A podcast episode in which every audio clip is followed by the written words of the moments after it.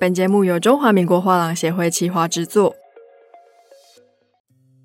Hello，欢迎收听艺术声鲜 ART TAIPEI Live Talk，我是主持人王维轩 Vivi。前一阵子我们有各种不同的艺术作品类型、材质的一些专案的介绍嘛，今天呢又回到了我们的水墨。今天邀请到的是艺云书屋的创办人陈维俊先生，嗯，请跟大家打个招呼。嗨，大家好，我是艺云书屋创办人陈维俊 Steven。是我当初跟画廊协会联络的时候，他就跟我说，您是他觉得目前最年轻，然后收中国水墨还有水墨的一些艺术品最久的人，哦、真的吗？是是是。是是，那您可以跟大家介绍一下易云书屋是成立于何时？那你们主要在主打的艺术品是哪些种类？好，我们艺云书屋是成立于二零一六年。那起因的话，因为我过去大概有二十几年的收藏中国古董艺术品的经验，所以我在二零一六年成立这个易云书。其实当初的起心动念，想要做传统文化的当代演绎，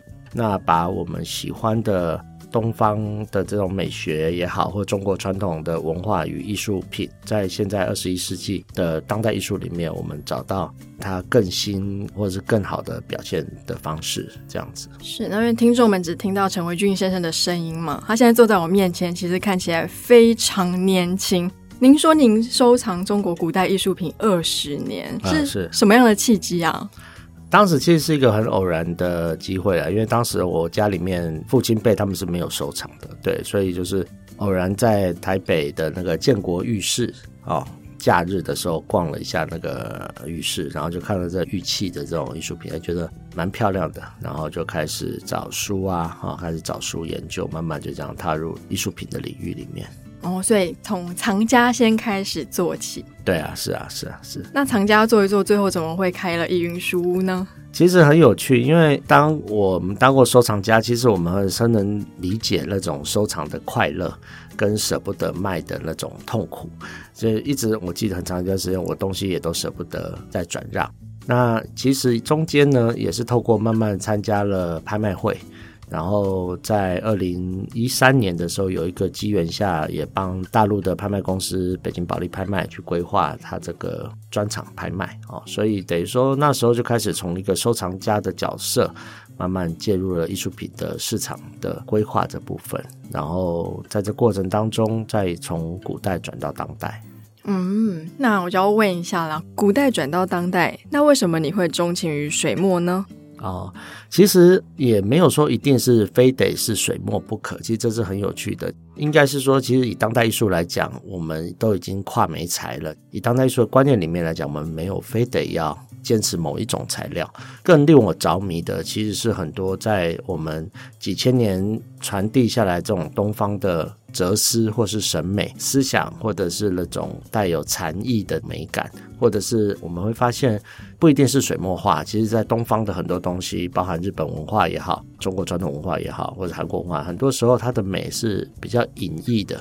比较不是那么直接的，比较幽微的。那这样的一些美感，其实，在我们应该说亚洲人吧，啊，或是东方人的这样的生活里面，其实是都常常可以见到的。那这种的美，其实是深深的吸引着我。所以它不一定非得是用水墨去画，或者是，是水墨去表现。那当然很有名的，像我们以前的艺术家，像赵无极啊，哈，朱德群啊，他们在表现他们的抽象艺术的时候，他们用的是油彩，他们是在西方画，但是他们的。画作就带着我们东方的这种哲学思想也好，这种东方美感也好，其实这样是一脉贯穿的。所以，其实真正吸引你的是水墨里面隐含的那个哲思，并不是那个笔法或是那个笔墨。对对对对，是的，对。哦，是。那因为之前有访过非常多不同，也是在经营水墨市场的画廊主也好，市场观察者也好。其实我听到两种不同的声音，诶，因为有人跟我说，他觉得水墨在国内、国外的市场来说都比较没有这么的强势。那不知道陈维俊先生，您觉得呢？您觉得以台湾目前来说好了，水墨的作品它是主流之一吗？其实这个问题很好，我也常常被很多很多朋友问到这个问题，尤其是刚认识我们的，他们会就说：“哎，你为什么要做水墨？”或者说水墨它是主流吗？我常常也回答说，其实水墨一直以来都是非主流，但是水墨又是一直以来都是主流。那至于这个主流跟非主流，就看去怎么定义嘛，哦，那就像我待会再去讲这定义的问题，因为当人家问我说你为什么喜欢做水墨，我常会反问他，那为什么不要水墨？那被我一问，他们可能一时会答不起来，因为我觉得水墨很有趣，它对我们来讲是既熟悉又陌生，因为你有时候像我们大家看水墨作品。熟悉的是，因为它可能是我们文化传承的东西，所以所有的我们这些台湾人也好，或者是华人也好，亚洲人也好，从小基本都看过。哦，所以你一看到，哎，你好像你看过，又能讲得出一些什么东西来。但是你会看啊，它很传统，它好像不够当代。但是我问你说，那水墨的当代是什么？可能大家也不知道。所以其实。大家就对水墨是似懂非懂，那可能看得懂什么叫传统，或是什么叫感觉传统，但是大家可能对它的研究又没有够深，所以不知道它的难画在哪里，它的技法在哪里，哈，它比较困难，或是它为什么会这么画，为什么会这么演变？我觉得这是水墨常常目前的状态，哦，所以你说它是不是？主流，我觉得它也蛮主流的，因为第一个演化的几百年、千年来，它就是一个中国传统的艺术表现方式。然后，这个也是我们投入，不管在生活上，或是政治上，哦，或者是商业上最多的艺术创造方式。哦，所以它的主流跟非主流，其实一直都是不断的消长嘛。对对，大概是这样。我刚刚有听到几个重点，我想要问第一个问题。刚刚您有提到传统水墨跟当代水墨，嗯嗯，到底要怎么定义这个界限？因为我相信很多听众他们有的时候是刚开始接触艺术，刚开始认识水墨，那传统跟当代我到底要怎么样界定呢？对，你这个问题非常非常棒，因为其实我觉得我们也不用去界定什么叫传统水墨，什么叫当代水墨，因为。这个问题其实就像我问你什么叫当代油画的意思，其实我们也不需要去定义什么叫传统跟当代水墨这件事情，因为我举个例子啊，就是说大家对水墨的感觉都比较有熟悉感，然后大家都知道水墨要讲笔墨啊，讲墨韵啊这些东西。但是如果我们今天把水墨也像同样拿毛笔、拿颜料、拿墨，我们来画，然后我们把它画得诶更生活感、更涂鸦感。或者是更插画的感觉，那我们就不讲究笔墨，我们就完全把毛笔当有点就像水彩笔来平涂，更平涂，什么都不讲究，那这个就可以叫做当代水墨吗？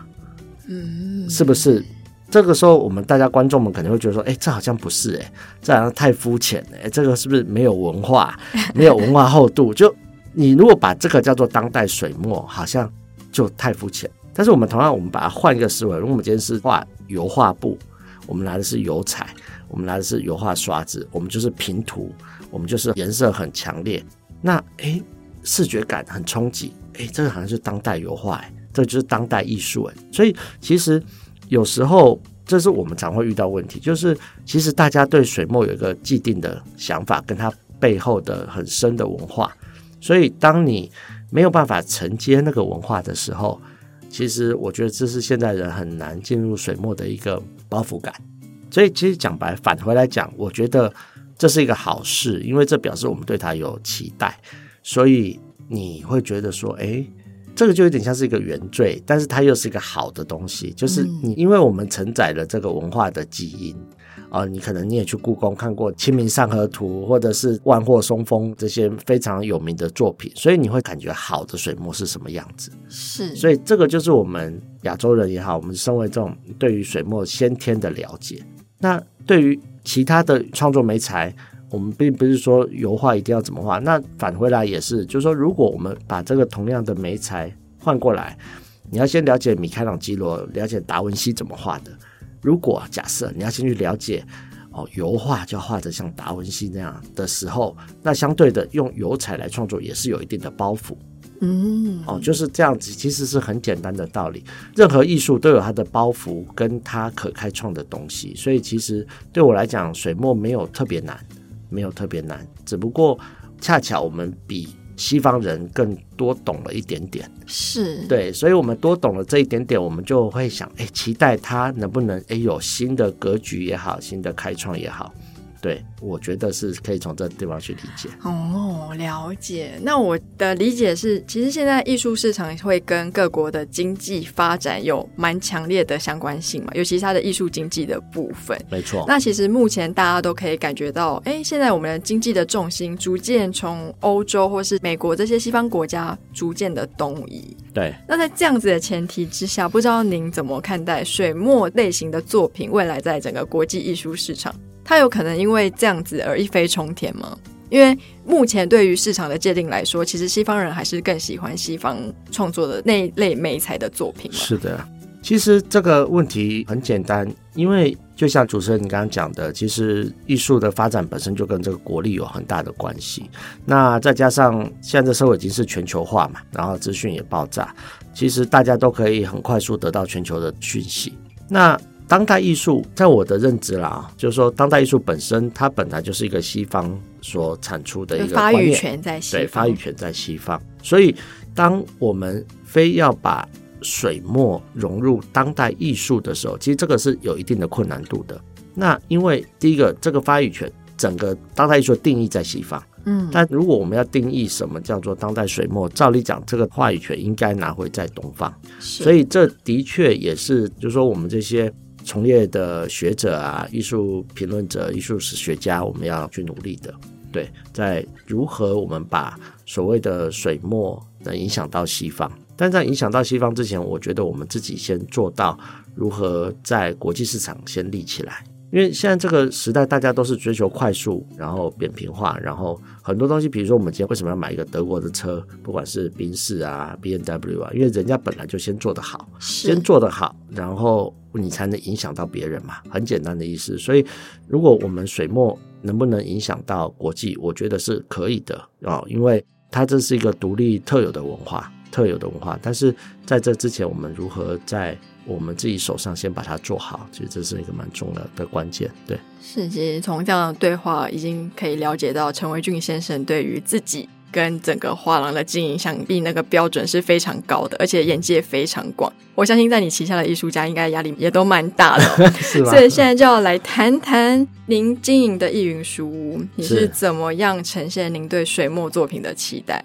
其实水墨作品的期待，就是说，我觉得。因为自己很喜欢水墨艺术，那当然一定会对他有所期待。那我觉得，像我们现在所知道的所谓的伟大的艺术家，他们大多数的创作都是来自于对自身文化的认知的体认，或者是去反省，或是批判，或是冲击，然后去试图去找到一个所谓的答案，或者是一个叫做解决方法。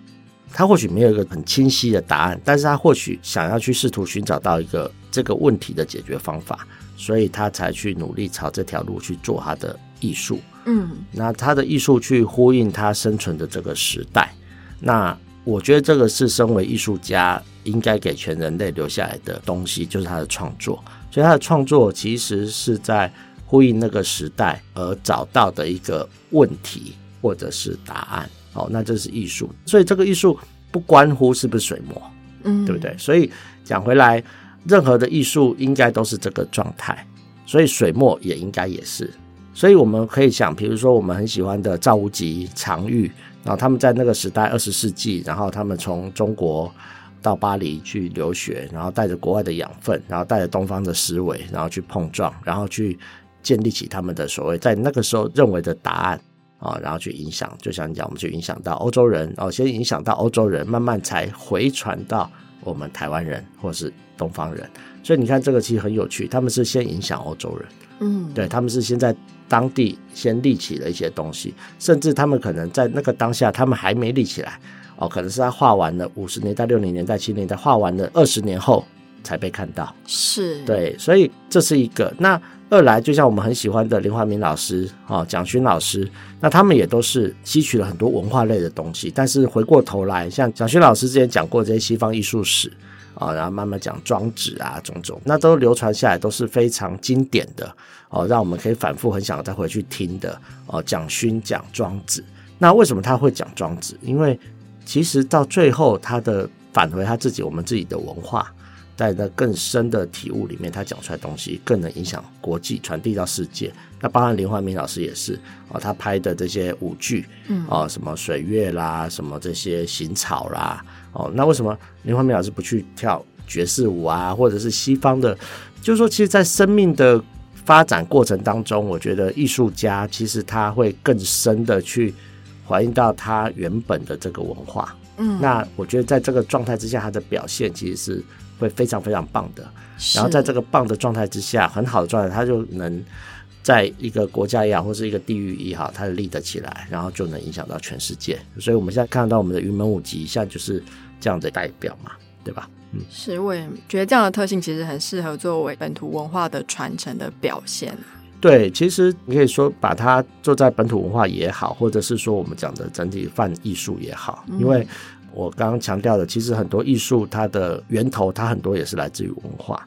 是。嗯那其实我之前有访问过一些艺术大学的老师，也有私底下聊到。那就我当时是去年的时候，我有观察到一个现象是，就是艺术科系的学生好像对于水墨的这个选择的人数是相对来说比较少的。是，那他们是觉得说，哦，第一个可能市场性没有这么好啊，等等因素。对。那我不知道，哎，您可不可以鼓励他们一下，或者是您在市场的现状上？有没有什么样的观察可以跟这些新兴学子们分享，让他们对水墨市场不管是更有信心、更有期待，还是更有想法？我觉得怎么说呢？就是说，其实水墨为什么我能理解，在学校念书的学生其实不容易选择水墨。第一个，水墨的养成很差。所以古代你看，不管是你画画也好，写字也好，写书法也好，等于说你要去掌握那个人家常说最难掌握的就是那支毛笔嘛。是哦，对，然后你要去花的养成的时间很长，那那个长其实是超乎你的想象，你可能要练个至少二十年，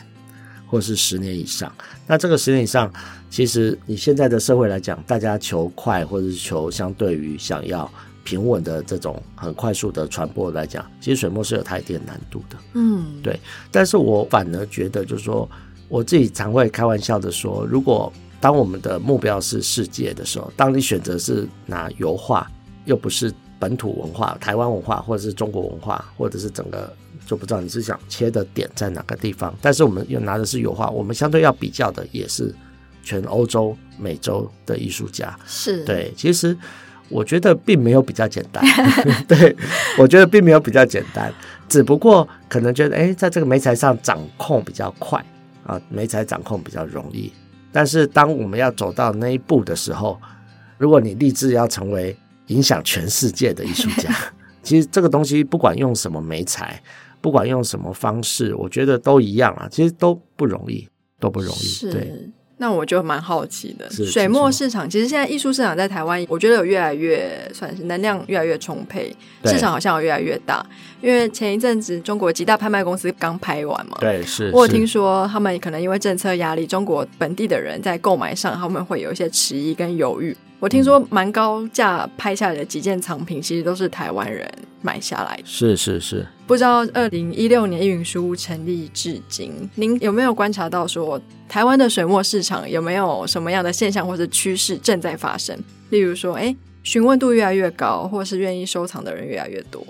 这一块我觉得相对是比较有一些年轻人的投入了哈。那因为普遍来讲，台湾收藏家，尤其是台湾的当代艺术收藏家，一直是亚洲里面的非常强而有力的一个团体哦。包含在香港苏富比、佳士得等拍卖公司的一定份额的营业额，基本上都是台湾厂家贡献的。但是台湾这几年也是刚好面临藏家的世代交替的这一部分哦，从原本老藏家，他可能要传移到藏家二代。对，所以刚好在这几年，我发现其实越来越多年轻的收藏家出来。可想而知，年轻藏家刚出来，他们可能会诶先买一些潮流艺术啦，哈，所以你看，像我们台湾这几年疫情的时候，我们这种颜色比较丰富的，然后比较潮流的这样的艺术品，也是都在市场上卖得非常好。那对于水墨来讲，一直来讲它是比较稳定的、慢慢发展的一个状态。就像我们前面讲，其实水墨艺术家的养成不容易，是啊，因为他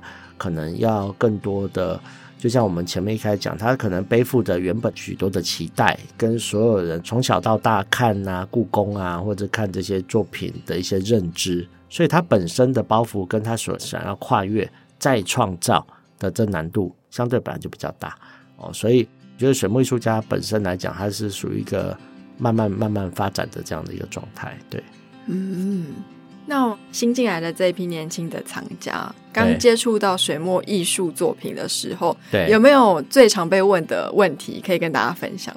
好，因为其实我觉得最常问到几个问题，第一个问题就是材料的问题啊，人家说哎，材料水墨会不会好保存啊？这些问题。那其实对我们来讲，当然纸本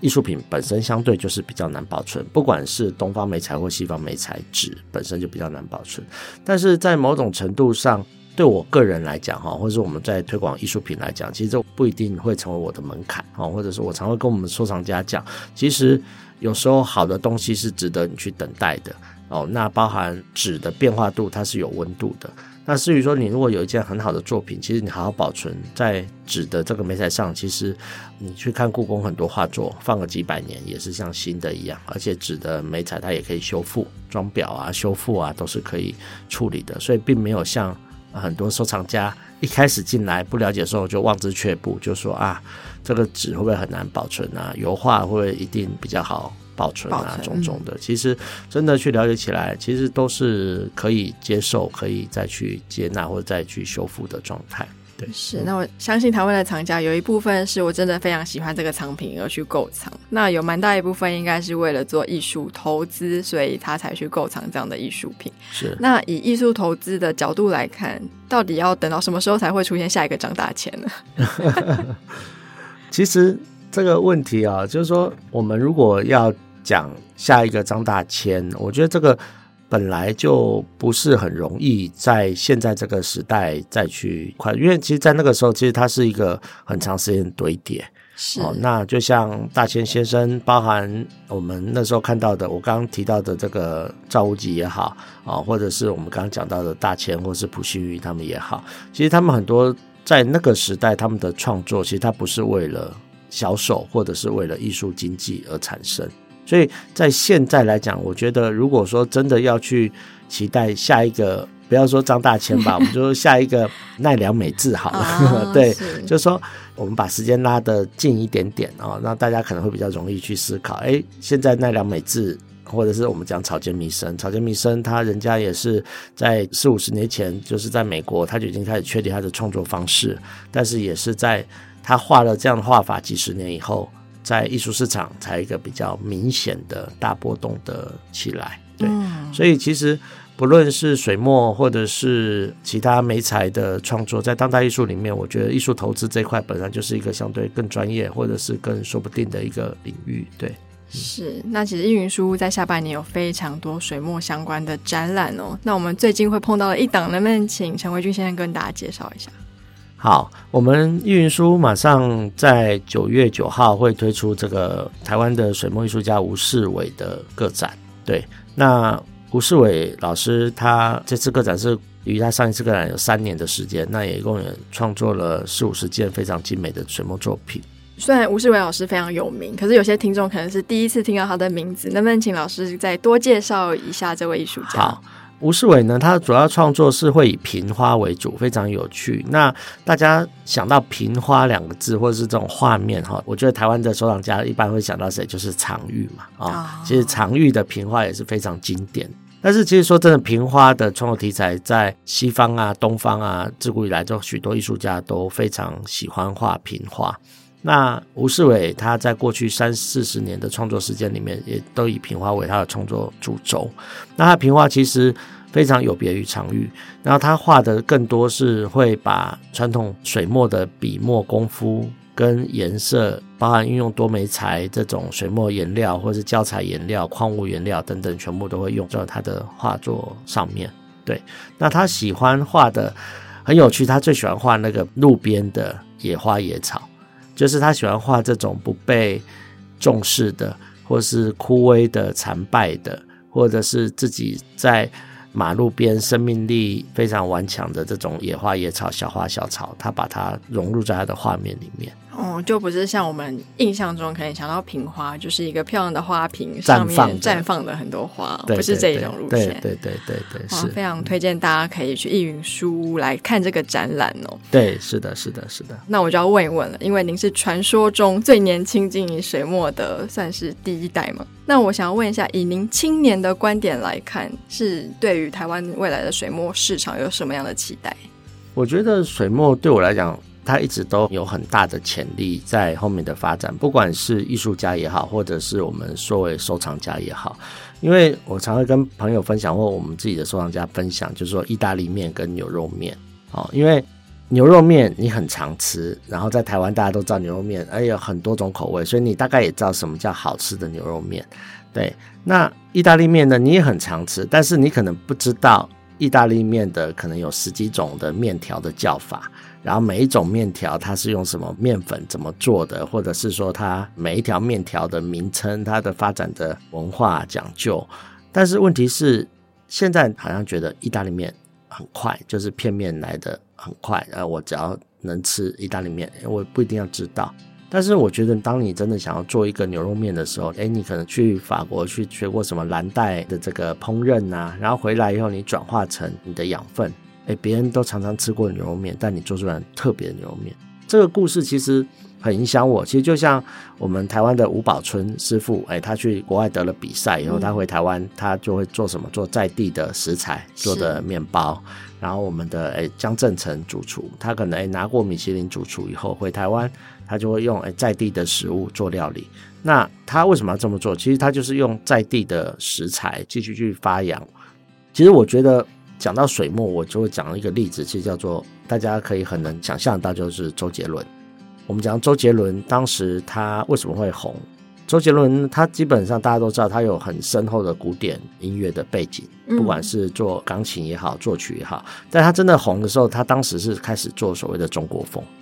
对，那在那个时代，在过去二十年的时候，那个时候可能韩风很流行，日风乐坛都很流行，但当时周杰伦他就说华风才是这个真正的顶流嘛。所以其实从周杰伦他的稳扎稳打的这个音乐功底，然后到他会利用中国风本身的文化来做他的乐曲的这个创作，其实我看到就是说他在一个了解很透彻，然后这个西学东用，然后转化了以后再去创造流行，所以其实。我觉得水墨市场也是这样，在某一部分，他可能需要去了解更多文化的东西，但是其实最重要的还是在于我们现在的艺术家怎么样去转化成比较年轻、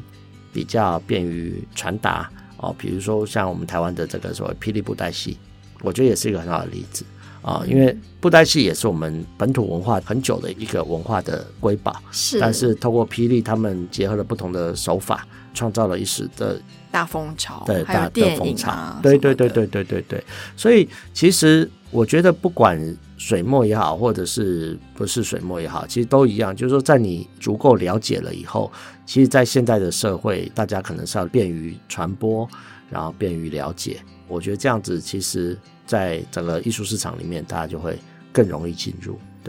我有 get 到一个点，就是其实如果说你是专注在水墨作品的创作，其实也很强求跨领域。它就是你在一个领域先生根，你可能本来不是水墨，你可能是其他国家的文化底蕴也可以。对。可是你把它融入了我们水墨的技法，或者是它的哲思在里面，这时候你创作出来的作品就会有别于一般可能循序渐进毕业的学生所创造出来的水墨作品。也就是刚才陈维军先生提到的，就是传统文化的当代演绎。对，是的，对。那其实今天的介绍，我其实有理解到几点关于水墨的一些重点。其实第一个是它是经过一些时间的堆叠，所以我觉得啦，这样听起来它其实反而会跟市场性这件事情离得比较远。因为其实有非常多的画廊主，他们有的是赞成，有的时候不赞成，他们的艺术家太跟市场接轨。该看市场喜欢什么就画什么，可是水墨这类作品好像需要非常长的时间养成，因为它要传递的是另外一种精神上的哲思，